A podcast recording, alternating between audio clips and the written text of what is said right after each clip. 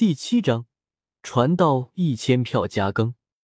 第一次见面，打了个招呼，周青和周雅两人随即邀请周通和颜如玉到他们茅草屋内，显得相当的客气。虽然是亲弟兄、亲兄妹，但从小就从未见过面，自然也谈不上什么深厚的感情。但人就是这样，稍微谈开了一些，原本缺失的感情，自然会稍微弥补一些。父亲和母亲死后，按照他们的遗愿，我们将他们火化，骨灰撒入大海。周青青叹道：“用我们修士的话来说，也算是回归天地了。”说到父母，几人都有些沉默。生老病死是自古以来的话题，只要不成仙，就无法避免。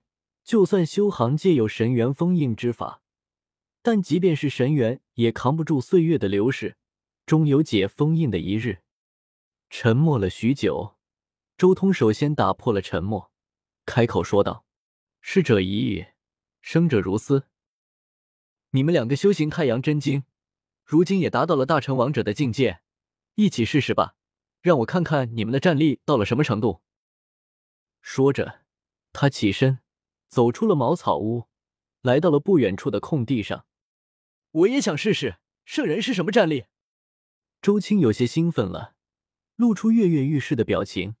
他还不知道周通已经成了准帝，以为他只是一位圣人。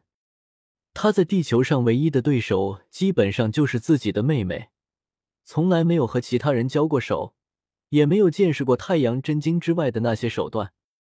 太阳地拳，周青浑身发光，至刚至阳的气息在身上凝聚。举拳就打，气吞八荒，横扫，有一种纵横天地的气息。然而，下一瞬，周青彻底震撼了。他寄以厚望的太阳地拳被破了。周通仅仅只是一根手指点在自己的拳头上，他就感觉浑身动弹不得了。不论他如何催动臂法，都没有丝毫的用处。大致的情况我差不多知道了，勉强算是有六境的战力吧。周通摇头，既不是什么特殊体质，除了开始之外，也没有什么人教导，之后的修行更没有什么人交流。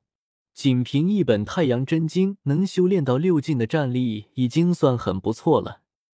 不过，六境的战力，如果你成圣的话，放在星空之中，将会是偏弱的那种。周通说着，又看了看一旁的周雅。你们修炼太阳真经至大成王者的境界，但不必急着成圣。接下来，你们就以太阴真经重修一遍吧。周通直接将太阴真经的经拿了出来，这是羽化青金炼制而成的书页，一经拿出便散发着灿烂的仙光。周通，你太阴太阳同修会出事的。一旁的颜如玉劝道：“危险很大，但这两部古经同修。”绝对能铸就最强根基。我也同修了太阴和太阳，我传你们一法平衡阴阳。周通挥手间，无数的符飞舞，至阴和至阳的气息同时在周通掌心交融。虽然不是完整的宝术，但这也是鲲鹏宝术较为核心的一部分内容了，也是同时运转阴阳之力的法门。有了此法，平衡阴阳不再是什么大问题。此法一出，顿时周青和周雅看呆了，甚至就连已经是圣王九重天的颜如玉也目不转睛的看着其中的符运转。他也吃了。阴阳之力本就是世间最为本源的力量，最为本源的奥义。颜如玉早就得到过周通传授的太阳真经，在北斗的太阳星上参悟了数十年，早已洞悉了这部古经之中的至阳大道。如今骤然看到了周通所演化的阴阳运转，他几乎下意识的运转了太阳真经，且太阳胜利的运转出现了一丝变化，那至阳之中演化出了一点纯阴。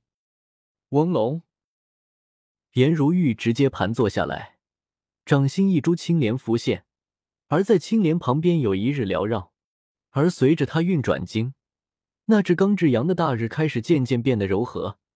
至阳之中点化一缕纯阴，这一日开始渐渐向着明月转化。倒是没想到，这阴阳平衡转化的法门，反倒是令颜如玉找到了晋级大圣的契机。周通倒是有些无语，不过大圣这一关可不简单，才突破圣王九重天没多久，就算找到了契机，也需要好几年，甚至几十年。大圣这一关非同凡响，即便是原著修炼速度奇快的叶凡，在晋级圣王九重天之后。还是先花了二十年走完人族古路，之后又花了二十年去征战其他古路，然后又在北斗搞了一系列的事情，最后才在紫薇破关。也不知道他什么时候能出关。周通轻叹。反观一旁的周青和周雅，他们两个还在参悟这一套法门。周通没有多想，索性直接在这里暂时住下了。数日之后。周青和周雅都将这一套法门参悟的差不多了，周通又将其中一些关窍给他们说了一下，令他们对这一法门理解的更加清晰。指点两人修行的时候，周通还顺便问了一下他们两人炼制了什么样的气。当他们两人把自己的气拿出来之后，周通也是一阵无言。他们两个都是被被叶凡引入修行之路的。甚至连根基都是叶凡的帮忙才住下，自然而然受到叶凡的影响很大。两人炼制的都是重器，尤其是周青，他受到叶凡的影响尤为巨大。他的气分明就是一个三足圆鼎，几乎和叶凡那个一模一样。周雅的气虽然不是鼎，却也是一件重器九重宝塔。兄妹三人，钟鼎塔这三种最有名的重器齐全了。周通心中吐槽一句：“既然决定了，那就好好淬炼吧。你们的气，如今还只是道纹组成，没有融入任何材料，这点倒是不错，省了很多事。我送你们每人半方仙料吧。”周通一挥手，两堆混沌土出现在他们面前。论仙料的数量，周通手中最多的其实是混沌土。这玩意当初在那混沌仙地之中，可是堆成了一座山。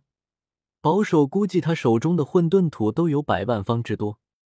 只不过这玩意不太适合铸造中的主体，所以周通将它融入了十洞天神环中。每种仙料适用的气也是不同的。中还有刀枪剑戟之类的器，主体最适合的材料还是仙金这样的金属，混沌土这样的仙料。铸造塔印这样的东西是最好的，玄黄母器这样的仙料适合铸造鼎印，还有一些其他的仙料也各有用处。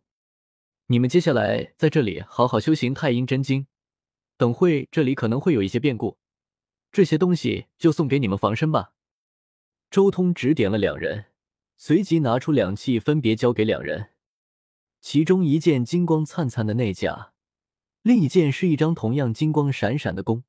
还有一张金光闪闪的阵图，以及一柄绝世神刀，这些都是周通以腾蛇准地和圣灵石虎的身体炼制的准地器，还有腾蛇准地的准地阵图，如今全部交给自己的弟弟妹妹防身了。周青一眼就看中了圣灵石虎炼制的神刀，收到之后便迫不及待的拿起来把玩，满脸欣喜。之后他又将腾蛇准地的阵图拿到手中。而周雅则直接穿上了腾蛇内甲，拿起了腾蛇弓，他浑身金光闪闪，流动着梦幻般的灿烂光辉。有弓无箭，我再给你添一根箭矢吧。周通沉吟了一阵，最后拿出了一柄腾蛇剑，这是原本和阵图配套的剑，原本有两把，但可惜其中一把被周通打爆了。他随手以准地级的大道火焰淬炼。很快就将这一把腾蛇剑重新炼制了一遍，化作了一根腾蛇剑，交给自己的妹妹。随后，周通起身，将目光看向了昆仑山最核心的地方上古龙山。